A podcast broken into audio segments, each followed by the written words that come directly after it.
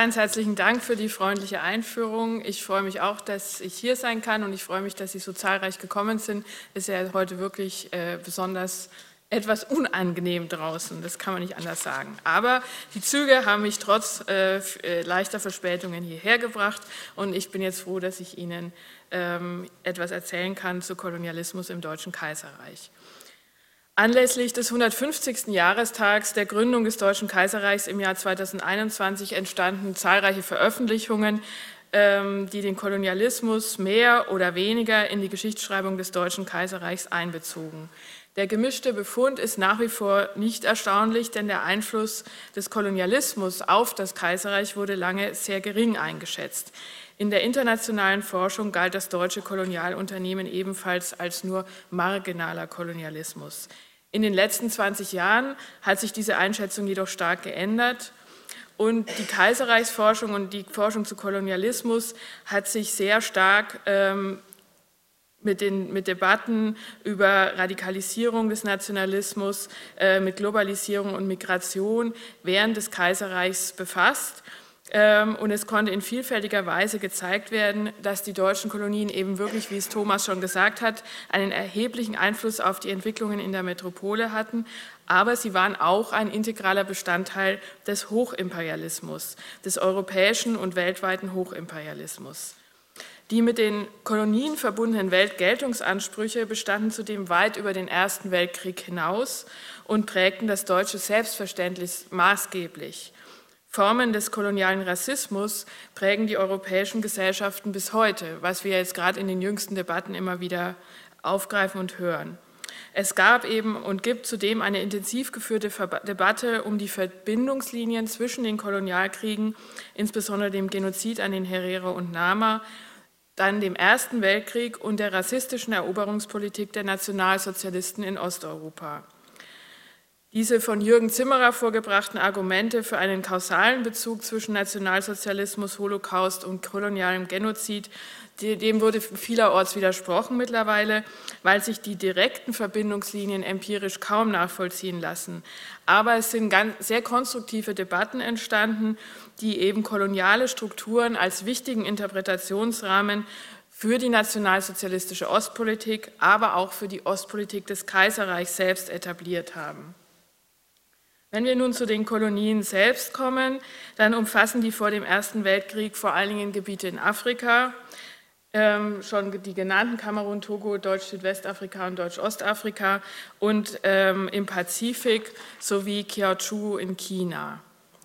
Äh, und jüngst knüpfen natürlich viele Fragen der Dekolonisierung der Museen an, diese, an diesen Kolonialismus im Kaiserreich an. Und es entstehen gerade sehr viele neue Wissensräume, denen sich auch die Geschichtswissenschaft neu widmen muss. Was ist nun an der kolonialen Expansion Deutschlands für die Geschichte des Kaiserreichs besonders wichtig und was ist überhaupt an dem Kolonialismus auch für die Wissenschaft heute so wichtig? Welche Aspekte prägten den Kolonialismus in besonderem Maße und wirkten auf das Kaiserreich zurück? Und wieso habe ich Weltgeltung und Rassismus als zwei wichtige Aspekte gewählt? Was kann man sonst zur Geschichte des Kolonialismus im Kaiserreich sagen, etwa zu den deutschen Sonderwegtheorien? Kann man im Hinblick auf die Kolonialkriege von einem Sonderweg sprechen?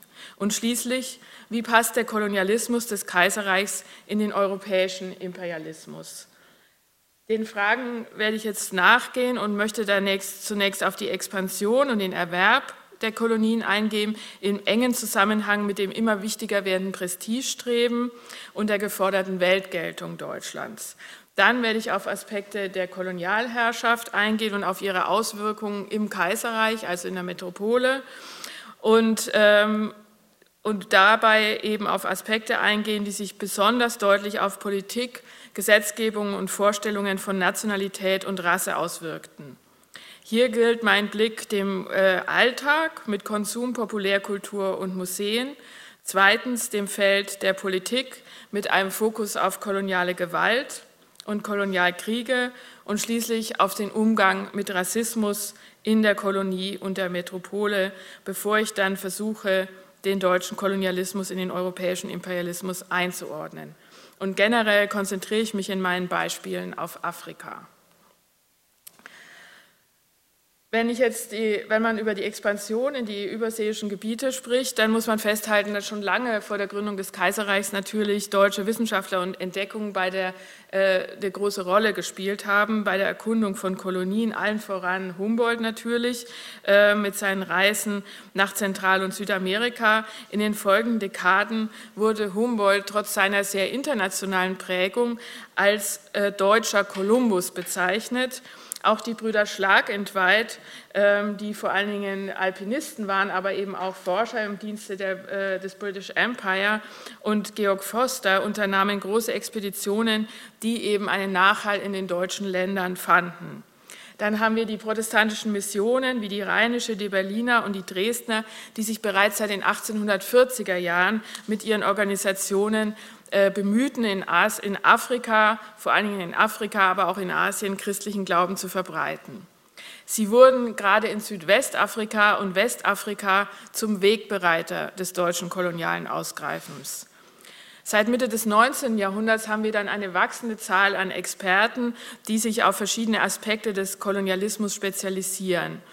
Sie kamen aus neuen Disziplinen der Anthropologie, der Ethnologie, aus der tropischen Landwirtschaft, aus der Medizin, der Forstwirtschaft, der Sprachwissenschaft und der Geografie. Es wurde sogar ein Bonner Professor für Forstwirtschaft, wurde der leitende Beamte in British Indien für Forstwirtschaft und hat dort eine riesige Forstwirtschaftsschule aufgebaut. Ähm, und äh, es gab dann natürlich auch die ethnologischen und anthropologischen Gesellschaften, die etwa mit der Entstehung des Kaiserreichs entstanden, nämlich 1869, 1871 entstand das Kaiserreich.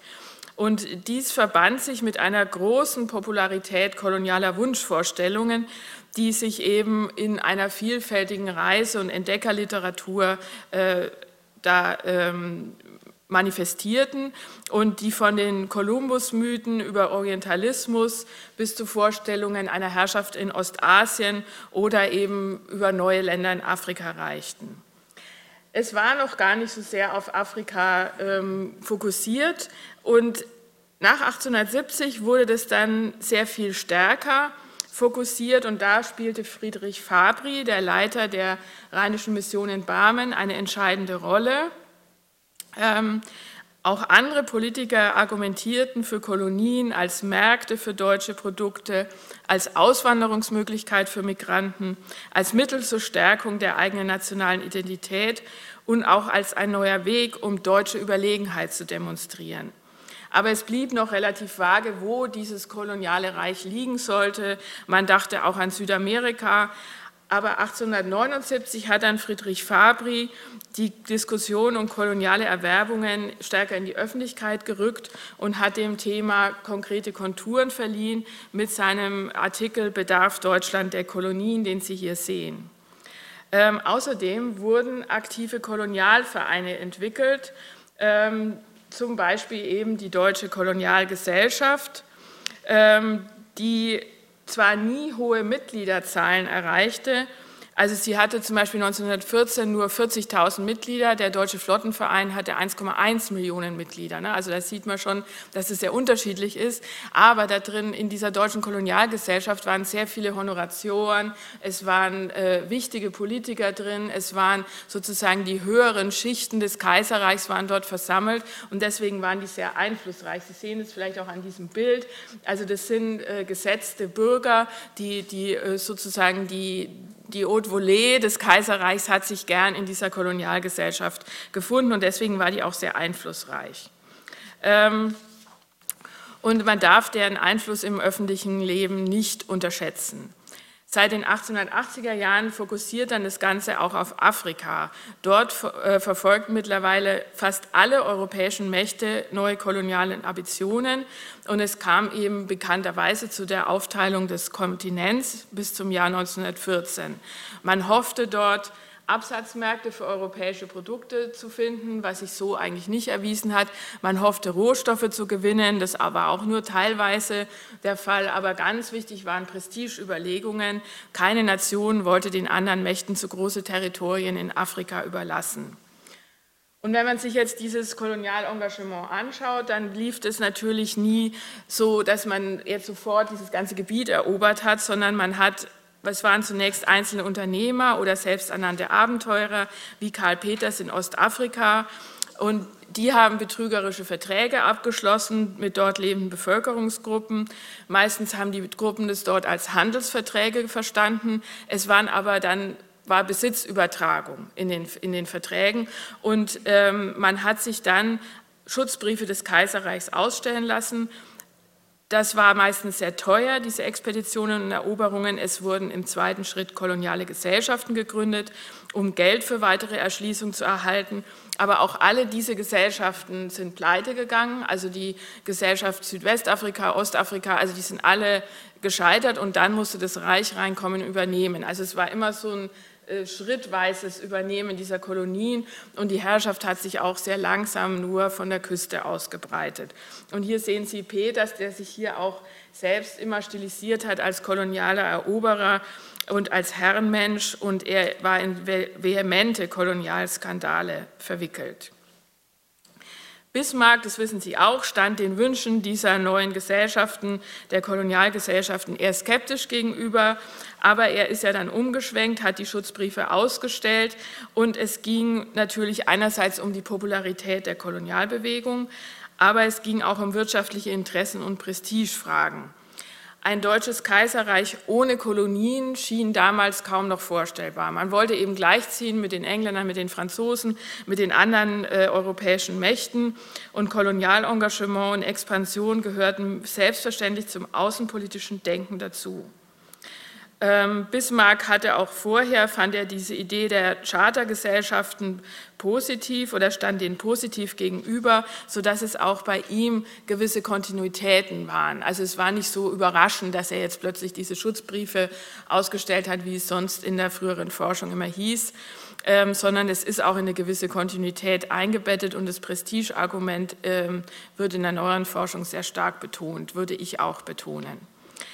Und das war natürlich in den Kontext des Hochimperialismus eingewoben. Italien, Deutschland und äh, König Leopold von Belgien, die alle drei nahmen damals neue Kolonien in den Besitz. Und auch die älteren Kolonialmächte Großbritannien und Frankreich haben neu expandiert. Das deutsche Kolonialengagement fiel außerdem in eine Phase, die von der wirklich großen Globalisierung gekennzeichnet war. Es gab Handelsnetzwerke, Güteraustausch, Migrationsbewegungen und in meiner Forschung konnte ich zeigen, dass sich eben auch trotz der verschärfenden Rivalitäten in Europa stets Möglichkeiten der kolonialen Kooperation gezeigt haben, weil man eben diese gemeinsame Überlegenheit gegenüber den indigenen, insbesondere den afrikanischen Bevölkerungen hochgehalten hat. Und man hat sich in den Kolonien in vielen Belangen unterstützt, trotz der europäischen Rivalitäten. Ein Beispiel dafür, wie dass es ein europäisches Unternehmen war, ist auch die Konferenz, die Kongo-Konferenz 84-85 in Berlin, die Bismarck organisierte. Und äh, die unterstreicht diesen globalen Bezugspunkt. Man wollte die territorialen Interessen in der Kongo-Region neu ordnen. Und dort hatte König Leopold ja eine Art Privatkolonie mit Raubwirtschaft etabliert. Und es war nun unklar, ob man das anerkennen wollte von den anderen Nationen und wie die Handelsinteressen, also Großbritanniens und Frankreichs, gewahrt werden sollten. Es nahmen nun an dieser Konferenz 14 Nationen teil, also Großbritannien, Frankreich, Deutschland, Portugal, Belgien, Italien. Die hatten alle selbst koloniale Gebiete in Afrika, aber eben auch Österreich, Ungarn, Russland, Spanien, die skandinavischen Staaten, die Vereinigten Staaten und das Osmanische Reich. Also es war so eine internationale Einbettung dieses Unternehmens und Bismarck wollte auch das deutsche Ausgreifen nach Afrika einbinden. Man erkannte dann die Kongo-Kolonie an und vereinbarte Grundsätze für die spätere Aufteilung Afrikas. Das Interessante ist natürlich, das sieht man auch an diesem Bild, dass kein Afrikaner zugegen war. Also es waren nur europäische westliche äh, Herrscher und das, die einzige Ausnahme war das Osmanische Reich, das sozusagen zugelassen war als so halbeuropäisch oder nicht so ganz. Und, ähm, und es war klar, dass man sich anmaßte, über einen ganzen Kontinent zu äh, bestimmen, weil man eben selbstverständlich von dem Recht ausging, dass zivilisierte Nationen über unzivilisierte Nationen zu bestimmen und zu herrschen haben. Und wie wichtig das Prestigeargument ist, sieht man vielleicht ein bisschen an diesem Bild. Das ist eine, ein, eine Karikatur ähm, über die Kongo-Konferenz und da äh, ist Bismarck mit so einem, wie so ein V, weil er das organisiert hat und äh, da steht Europäischer Friede, Kongo-Konferenz, unser Stolz, wie stehen wir nun in der Welt da. Das ist aus dem Kladderadatsch von 1884 und es bedeutet eben, dass sich Deutschland da in diese europäische äh, Mächte eingeordnet hat und sich da, äh, also dass diese Prestige und Weltgeltung sehr wichtig waren. Ähm, danach wurden eben auch noch äh, in der Südsee ähm, Gebiete erworben. Hier ging es wirklich vor allen Dingen um Vorstellungen der deutschen Welt gegen und Prestigedenken, weil die weder wirtschaftlich noch strategisch größere Vorteile boten, sondern da ging es eben um diese Perle in der Südsee, wie es in einem Roman von Eugen Ehlers heißt, von 1895. Und darauf wurde eben im Kaiserreich stets mit Stolz verwiesen darauf, dass man nun auch Samoa deutsch war teilweise. Es war ja auch britisch und amerikanisch, aber es hatte einen kleinen deutschen Teil und es war also sehr, war sehr wichtig und wurde stets hervorgehoben. Aber die vier afrikanischen Kolonien waren natürlich immer die wichtigsten Gebiete des deutschen Kolonialbesitzes. Wirtschaftlich rentierten sie sich nie für den deutschen Staat, weil gerade die Kriegskosten und die Verwaltungskosten die Einnahmen weit überstiegen. Ähm, lediglich in Togo erzielte die Kolonialverwaltung Überschüsse. Was man aber nicht vergessen darf, dass deutsche Handelsunternehmen sehr wohl große Einnahmen hatten und große Gewinne gemacht haben, also die Kakao-, Kaffee- und Copra-Produzenten oder die verschiedenen Minengesellschaften. Also zum Beispiel diese Kakaoplantagen in Kamerun, die äh, gehörten zum Teil Kölnern, also der Esser war da so ein wichtiger äh, Besitzer und der hat damit ein Vermögen gemacht. Während das Deutsche Reich natürlich sehr wenig verdient hat, weil also Verwaltung dieser Kolonien sehr aufwendig war. Letztlich würde ich eben sagen, dass der Erwerb der Kolonien vor allen Dingen eine Prestigefrage war, auf dem Weg zu einer ebenbürtigen Stellung und zur Weltgeltung unter den europäischen Imperialmächten. Das Kaiserreich war eine global agierende Kolonialmacht geworden. Und was wichtig ist zu sehen, ist, dass die Zeitgenossen das begrüßt haben, die allermeisten, und sie hielten es für notwendig. Zum Beispiel auch Sozialwissenschaftler wie Max Weber und äh, der Ökonom Gustav Schmoller haben die, die Sozialpolitik des Kaiserreichs vehement unterstützt. Es gab durchaus Kritik im Reichstag unter den Sozialdemokraten und im Zentrum, also in der katholischen Partei, aber die wirklich kolonial, kolonialkritischen Vertreter, also per se kolonialkritisch, waren absolut in der Minderheit. Der Zuspruch zur kolonialen Politik war vor den großen Kriegen ab 1904 weit verbreitet und es herrschte eben grundsätzlich eine große Kolonialbegeisterung. Das darf man nicht vergessen. Es war wirklich sehr, also wenn man die Schriften auch von sogar von Schmoller anschaut oder Weber, also die haben nur nicht so oft drüber geschrieben, aber wenn sie drüber geschrieben haben, war das immer sehr unterstützt und sie haben auch zum Beispiel so einen Verein gegründet in Berlin, der dann äh, die Kolonialpolitik unterstützen sollte. Jetzt komme ich zu meinem nächsten ähm, Punkt, koloniale Herrschaft und ihre Auswirkungen in der Metropole. Zunächst einmal zu ein paar kolonialen Bezügen. Wie schon gesagt, hat sich das doch sehr vehement auf den Alltag ausgewirkt. Ähm, und den Einfluss kam, der ist, das ist ja durch postkoloniale Ansätze in allen äh, europäischen Ländern in den letzten Jahren betont worden, aber das kann man auch im Kaiserreich nachvollziehen. Und auch hier blühten imperiale Vorstellungswelten und Fantasien. Nicht zuletzt ähm, eben auch in Kolonialromanen, die sich sehr oft auf Ostafrika bezogen, weil Ostafrika so als ein Land der Verheißung galt, als exotisch. Und hier spielten die Werke von Frieda von Bülow und auch von Karl Falkenhorst eine große Rolle. Die waren ungeheuer populär und erschienen in großen Auflagen. Ein anderer Punkt waren äh, die ganzen kolonialen Expeditionen. Die wurden auch sehr stark rezipiert und die spielten in den Wissenschaften eine besondere Rolle und eine zunehmende Rolle, zum Beispiel in der Tropenmedizin. Der Mediziner Robert Koch forschte in deutschen und britischen Kolonien zur Schlafkrankheit und brachte dann Ergebnisse wieder mit nach Deutschland und die flossen hier in die Forschung ein. In der Ethnologie, in der Geografie, in der Biologie, überall haben wir Expeditionen in Kolonialgebiete, nicht nur in deutsche, ne, auch in englische, in französische, in andere Kolonialgebiete. Und es wurde zum Bestandteil des wissenschaftlichen Erkenntnisprozesses. Was die meisten Menschen in, im Kaiserreich gesehen haben, war aber nicht das. Sie haben die Romane vielleicht gesehen und sie haben die Völkerschauen gesehen.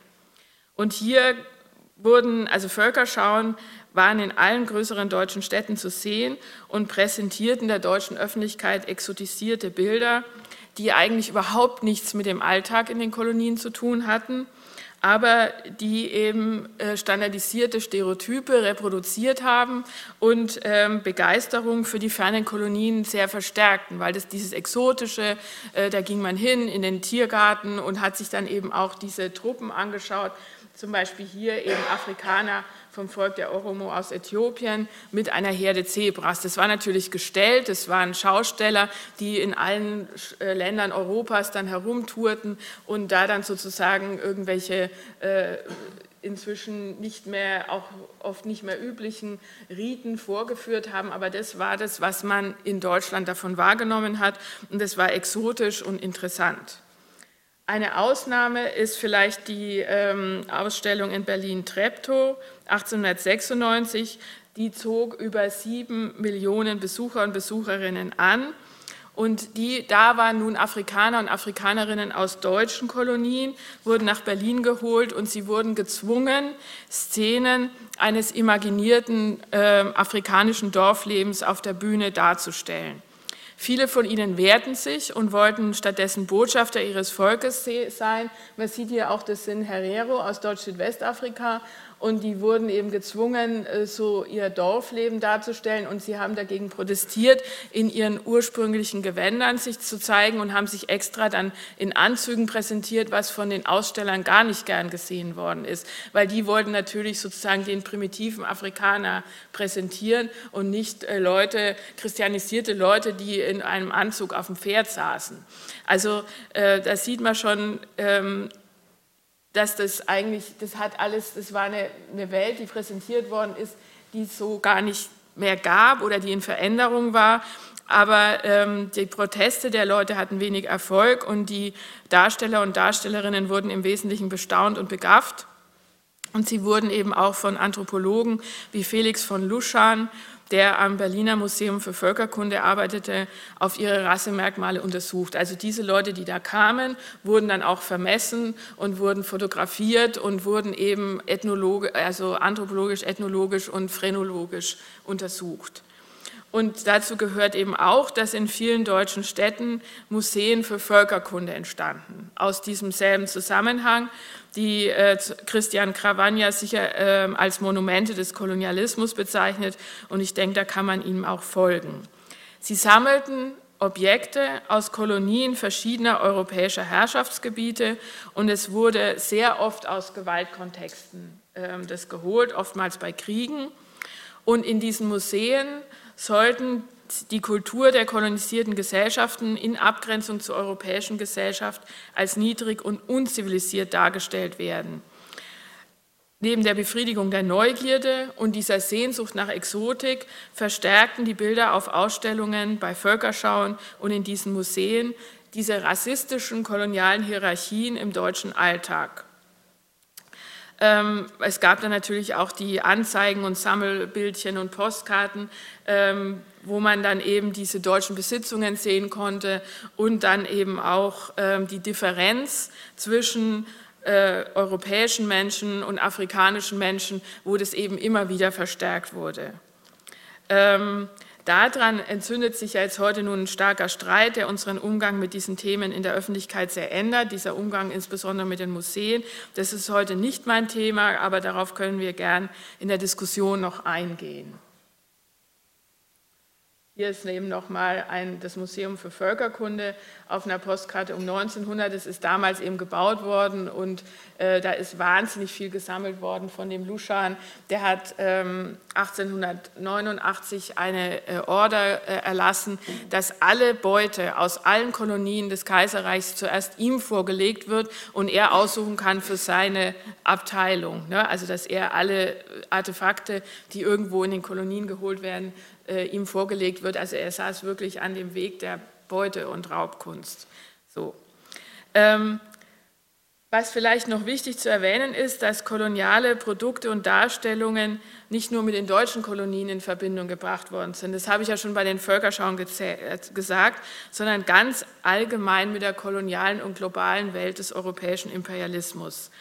Kaffee, Zucker und Kakao kamen eben aus, nicht, nicht nur aus deutschen Kolonien, sondern auch aus Lateinamerika, oder aus niederländischen, französischen und britischen Herrschaftsgebieten. Aber all das war kolonial und wurde, wie es auch die Werbung suggerierte, mit kolonialen Stereotypen verbunden. Also ganz oft eben diese Seife, dass dann eine Seife gereicht wird, die angeblich dann besonders sauber wäscht, dass sie sogar einen schwarzen Menschen sauber wäscht. Oder dass dann diese Zigaretten wird mit einem, da wird mit einem stilisierten Männchen geworben. Also das ist halt alles so. Ähm, also das sind ganz viele Stereotype, die vor allen Dingen auf Exotik aus sind und nicht so viel damit zu tun haben, ob das jetzt aus deutschen Kolonien kommt oder aus anderen Kolonien. Auch in den Museen kamen die Objekte aus Raubzügen verschiedenster Kolonien und wurden eben in Europa gehandelt und getauscht. Und äh, deswegen muss man eben wirklich die koloniale Expansion Deutschlands in ihrer europäischen imperialen Einbettung sehen. Jetzt zu meinem nächsten Punkt, zu den Kolonialherrschaft und Kolonialkriegen und ihrer Rezeption im Kaiserreich. Wenn man sich das jetzt so anschaut, die, Kolon die Inbesitznahme der Kolonien wurde in Presse und Öffentlichkeit begeistert begleitet. Da gab es dann immer wieder Artikel darüber, dass man jetzt hier auch eine Kolonie hat, da dass die alltäglichen Probleme der kolonialen Herrschaft standen wenig im Zentrum der Aufmerksamkeit. Das öffentliche Interesse folgte eher einer generellen Begeisterung und konzentrierte sich dann auf Skandale und später auf die großen Kolonialkriege. Man muss eben auch sagen, dass in der Anfangszeit der Kolonisation kann man in Afrika nicht von einer europäischen Territorialherrschaft sprechen. Es waren Niederlassungen an der Küste, die sich mit Stützpunkten im Hinterland verbunden haben. Und es waren am Anfang vielleicht 50, 100 Kolonisierende, die einer Majorität der Kolonisierten gegenüberstanden, auf deren Kooperation sie auch angewiesen waren. Es entstanden also eher Herrschaftsinseln und experimentelle Formen der Herrschaft, zu deren Erhaltung sich die Kolonisierenden, sie mussten sich sehr viel auf symbolische Handlungen stützen, also Fahnen hissen, ähm, solche Dinge, Militär aufmarschieren lassen, also um sozusagen Herrschaft zu symbolisieren. Der Hauptteil der lokalen Bevölkerung war in den 1880er Jahren noch wenig tangiert. Aber dann haben die Kolonialherren in allen afrikanischen Kolonien angefangen, die Infrastruktur auszubauen, die Leute in die Zwangsarbeit zu schicken, ihnen Land wegzunehmen. Es wurde Land kartiert, es wurden Eisenbahnen gebaut, es wurde immer mehr Land enteignet und es wurden eben die Leute in die abhängige Lohnarbeit über Steuern gezwungen. Weder Siedler noch Pflanzer haben in den Kolonien in Afrika gearbeitet, auf, selbst auf ihren Feldern und Plantagen, und sie brauchten immer billige indigene Arbeitskräfte. Und das war diese ausreichende Bereitstellung von Arbeitskräften, das war das zentrale Anliegen der Kolonialadministration und das machte dann oft auch die große Brutalität und auch diese sehr rassistische Herrschaft aus. Man hat eben einfach Hütten und Kopfsteuern erlassen und die mussten mit Bargeld bezahlt werden. Also es war in Ostafrika so, in Südwestafrika, auch in Kamerun. Und damit hat man die indigene Bevölkerung, die Subsistenzwirtschaft gemacht hat, in die Plantagen gezwungen, weil sie nur so ihre Sachen bezahlen konnten oder auf die Farmen oder in die Bergwerke und in die Infrastrukturprojekte. Und in der einzigen Siedlerkolonie in Deutsch-Südwestafrika ist zudem die Enteignung des Landes sehr stark vorangeschritten zugunsten der europäischen Siedler und bedrängte dort die dort lebenden Gesellschaften. Und diese, also diese Entwicklung, ja, die, die oft sehr grausam war, also die hat die Leute ihrer, ihrer Lebensmöglichkeiten beraubt, die hat die sehr eingeschränkt in Ostafrika hat man verlangt, dass die Leute alle Baumwolle anbauten. Sie hatten nicht mehr genug Felder für Subsistenzwirtschaft. Aus diesem Grund ist der Machi-Machi-Krieg entstanden, etc. Und aus dieser Bedrängung sind diese verheerenden Kriege entstanden, der Machi-Machi-Krieg in Deutsch-Ostafrika ähm, und der Herero- und Nama-Krieg in Deutsch-Südwestafrika. Ich habe jetzt hier nur zwei Bilder von Kriegsgefangenen mitgebracht, weil das, ich finde es auch schwierig, das zu illustrieren. Aber ähm, ich sage Ihnen jetzt noch ein bisschen was dazu. Es handelt sich dabei immer um asymmetrische Kriege. Die Kolonialherren waren durch ihre, die, den indigenen Gesellschaften waffentechnisch meist sehr überlegen, insbesondere durch Maschinengewehre. Die waren zu der Zeit neu und die gab es auf der anderen Seite nicht. Und was man auch gemacht hat, war die sogenannte Taktik der verbrannten Erde, also Vernichtung der Lebensgrundlage der afrikanischen Bevölkerung durch die Truppen. Und das war auch der Grund, warum die Zahl der Toten in vielen dieser Kriege so auseinanderklafft. Auch im Machi-Machi-Krieg in Deutsch-Ostafrika, hier fielen über 200.000, fast 300.000 ähm, Menschen auf afrikanischer Seite und auf der deutschen Seite 100. Ja, also das ist ja eigentlich überhaupt nicht zu erklären. Und die meisten dieser 100 Soldaten, die auf der deutschen Seite starben, waren selbst Afrikaner, sogenannte Askari, die in Diensten der Deutschen kämpften. Und das kann man aber eben erklären durch diese Attrition, durch diese Vernichtungspolitik, dieses Verbrennen der Felder, der Vorräte, das Zerstören der Dörfer, das Zerstören der Versorgung, dass dann die Leute sind nicht direkt an Kriegs also Gemetzel gestorben, sondern an den Folgen ne, dieser, dieser Politik. Und in Deutsch-Südwestafrika haben wir eben das, dass wir, haben die Herero an der äh, Verdrängung von ihrem äh, Land gelitten und sie haben an der Unterjochung ähm, und an den verheerenden Folgen der Rinderpest ähm, gelitten. Und ähm, wie sie sich erhoben, hat der damals amtierende äh, Gouverneur Leutwein einen Verhandlungsfrieden angestrebt, aber das wurde dann durch den wachsenden Druck aus dem Generalstab in Deutschland er wurde abgelöst äh, und der Generalstab in Deutschland, da ging es sehr stark um Prestige und um Vergeltung und komplette Unterdrückung. Und dann ist eben Lothar von Trotha eingesetzt worden, den Sie wahrscheinlich schon gehört haben. Und der hat dann einen Rassen- und Vernichtungskrieg erklärtermaßen gegen die indigenen Bevölkerung geführt. Er sprach einen Genozidbefehl aus und ließ eben die Herero in der Schlacht am Waterberg in die wasserlose Wüste um Aheke treiben, wo ein Großteil des Volkes verhungerte. Insgesamt starben ca. 80 Prozent der 60.000 bis 80.000 Herero und 50 Prozent der 20.000 Nama durch den Genozid äh, der Deutschen. Und darüber wird jetzt heute sehr viel diskutiert, über die Folgen. Ähm, was man in einem europäischen Kontext sagen muss, dass diese Gewalteskalationen die gab es auch in anderen Kolonien. Da ist jetzt in letzter Zeit einiges geforscht worden, also weil es eben diese sogenannten Savage Wars, also ähm, Kriege gegen nicht zivilisierte äh, Bevölkerungen, da erlaubte man sich Praktiken, die man sich in europäischer Kriegsführung nie erlaubt hat. Und ähm, dazu habe ich Ihnen jetzt auch ein englisches Zitat mitgebracht von ähm, Edward Charles Corwell der hat über diese Small Wars, also Small Wars in, is a term which has come largely into use of late years and which is admittedly somewhat difficult to define. Practically, it may be said to include all campaigns other than those where both opposing sides consist of regular troops. Also es geht um Kriege zwischen Savages, Wilden, semi-civilized races, halbzivilisierten Rassen und disziplinierten Soldaten. Also es geht um Kriege in Kolonien ja, oder in Gebieten, die eben nicht zu Europa gehören.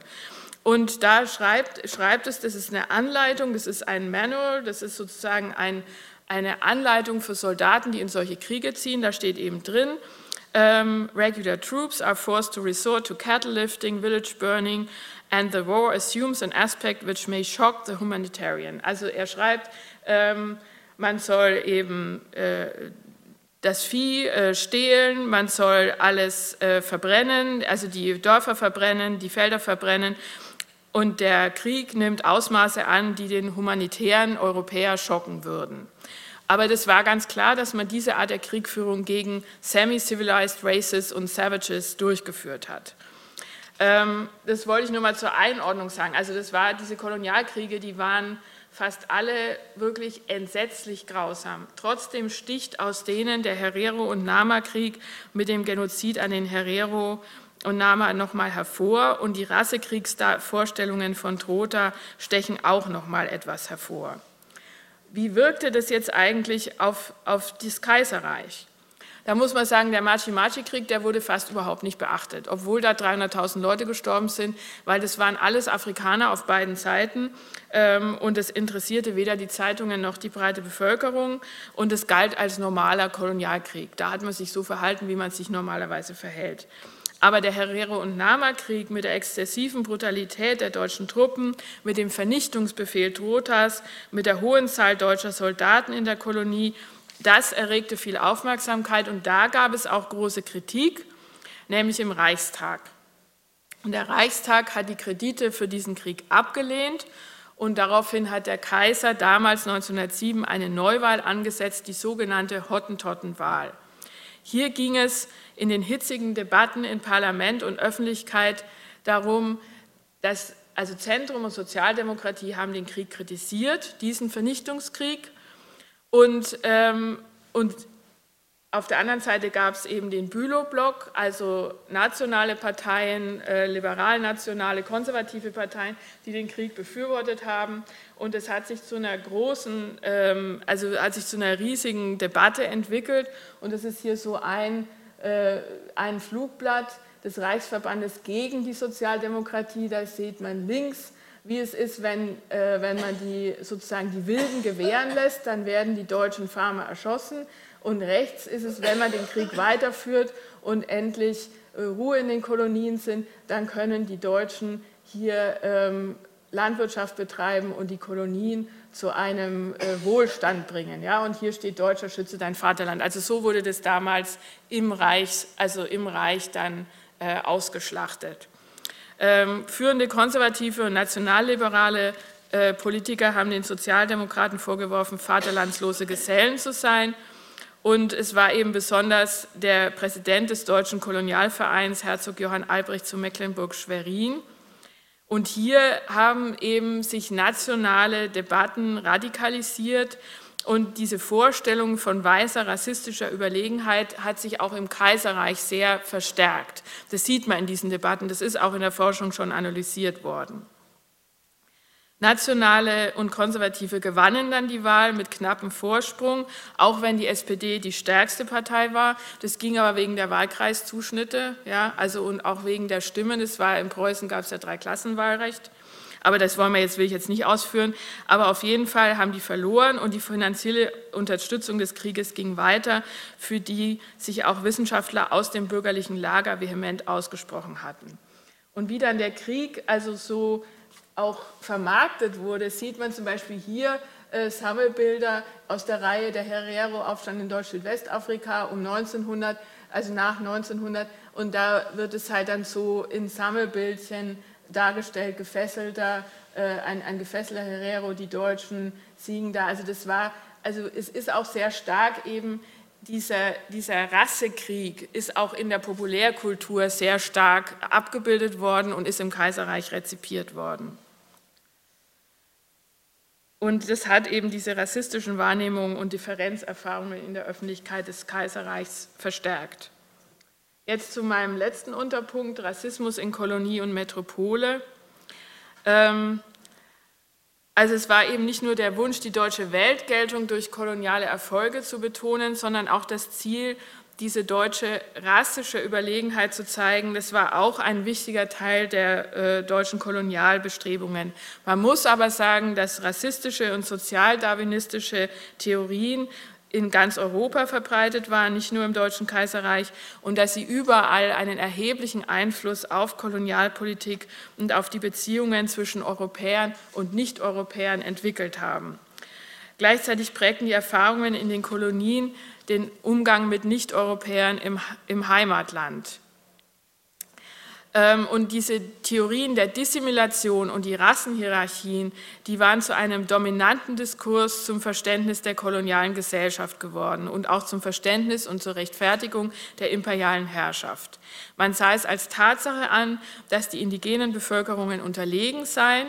Und es gab eben solche Karten wie hier, also die Europäer sind, sind sozusagen blau, äh, hellblau, und am weitesten unten ist die negroide Rasse, wie man das damals gesagt hat. Das ist eine ethnografische Karte aus Meyers Konversationslexikon aus genau der Zeit des Kaiserreichs. Und man ging eben damals davon aus, natürlich, dass die europäische Rasse am hochstehendsten ist, die afrikanische am niedrigstehendsten und dass dazwischen die asiatischen und eben die äh, mikronesischen diese Völker auf den Inseln sind. Also die, die Samoaner und die äh, Leute aus diesen Inselvölkern galten als höher stehender als Afrikaner. Also Afrikaner wurden immer als ganz stark pejorativ gesehen und eben auch Aborigines in Australien. Die wurden in diesen rassistischen Vorstellungen auf der untersten Stufe gesehen und auch in dieser Vorstellung der Family of Man auf der untersten Stufe der Entwicklung ja, des Menschen. Und das war, also diese biologistischen Interpretationen der Gesellschaft waren wirklich weit verbreitet.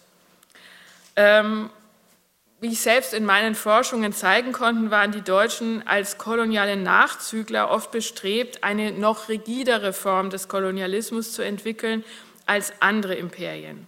Sie wollten sich als fähige Kolonialmacht beweisen und das hat meiner Einschätzung nach zu einer erheblichen Radikalisierung rassistischer Maßnahmen in den Kolonien geführt, eben auch in Deutsch-Südwestafrika während des Herero- und Nama-Kriegs und auch danach.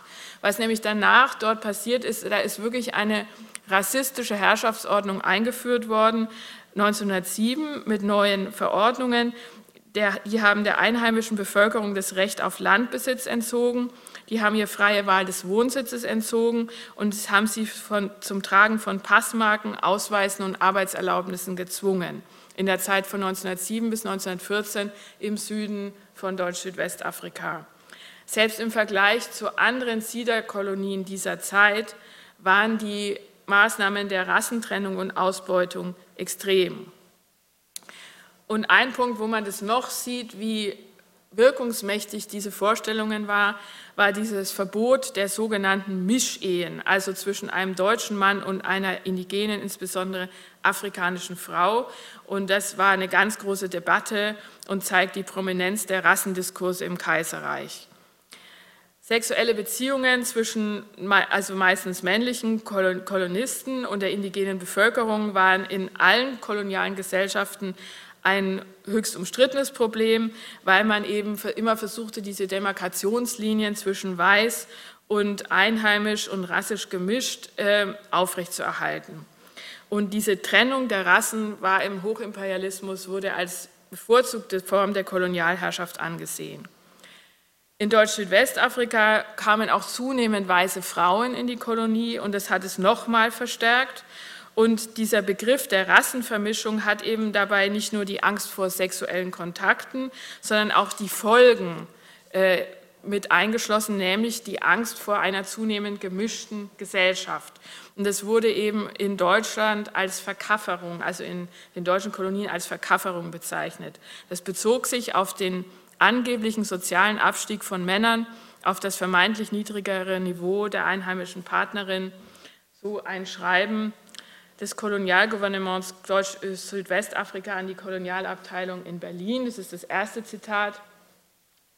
Was das Erstere betrifft, so ist es eine alte, nicht nur in Afrika bestätigte Erfahrungstatsache, dass der mit einem Weibe einer tiefer stehenden Rasse dauernd zu lebende Weiße in der Regel nicht jene zu sich emporzieht, sondern von ihr herabgezogen wird. Er verkaffert, wie man hier sagt. Also das war aber eine ähm, das war, wurde generell, war das weit verbreitet und ist auch von Wissenschaftlern unterstrichen worden. Mm. Und die Gefahren dieser Verbindungen wurden jetzt zunehmend betont und es gab dann auch ein Eheverbot in Deutsch-Südwestafrika 1905, in Deutsch-Ostafrika 1906 und 1912 in Samoa. Das Verbot sollte vor allen Dingen verhindern, dass die Nachkommen aus Mischehen deutsche Staatsbürgerschaft bekamen, weil die automatisch vom Vater vererbt wurde. Und ähm, das sollte halt nicht passieren. Und tatsächlich bestand aber die wachsende gemischt ethnische Bevölkerung aus unehelichen Nachkommen von deutschen Administratoren und Soldaten und war eigentlich davon gar nicht betroffen. Aber dennoch gab es eine riesige Debatte über die wenigen Mischehen, ähm, die immer wieder aufflackerte auf den Kolonialkongressen, in dem Reichstag und ähm, die zeitgenössischen Bedenken gegenüber jeglicher Form von Mischehen und Konkubinat hat eben Solf, das ist der Kolonialstaatssekretär Solf, hat es 1913 im Reichstag ähm, gesagt, Sie senden Ihre Söhne in die Kolonien, wünschen Sie, dass Ihnen schwarze Schwiegertöchter nach Hause bringen, wünschen Sie, dass Sie ihnen wollhaarige Enkel in die Wiege legen. Aber noch viel schlimmer, die deutsche Kolonialgesellschaft gibt jährlich 50.000 Mark dafür aus, dass weiße Mädchen nach Südwestafrika geschickt werden. Wollen Sie, dass diese weißen Mädchen mit Hereros, mit Hottentotten und Bastarden zurückkehren als Gatten? Also das war sozusagen dieses Szenario, was absolut verwieden werden musste. Und ähm, die Deutsche Kolonialgesellschaft, der Alldeutsche Verband und all diese Kolonialbefürworter waren eben schon lange Verfechter einer strikten Rassetrennung in den Kolonien und einer Neudefinition der deutschen Staatsbürgerschaft und eines generellen Verbots von Mischehen gewesen. Und hier verbanden sich diese Überlegungen äh, der Kolonialpolitik auch mit der Diskussion um das neue Staatsbürgerrecht. Das ist 1913 verabschiedet worden. Und hier konnte man eben Deutscher nur sein über Abstammung und es gab kein Einbürgerungsrecht. Also das war vor allen Dingen gegen polnische und russische Zuwanderer gerichtet, aber auch gegen koloniale Zuwanderer. Also es war immer patrilinear und äh, die Mischehen sollten dann, die Mischehenverbote sollten dann verhindern, dass es das dann auch noch gab.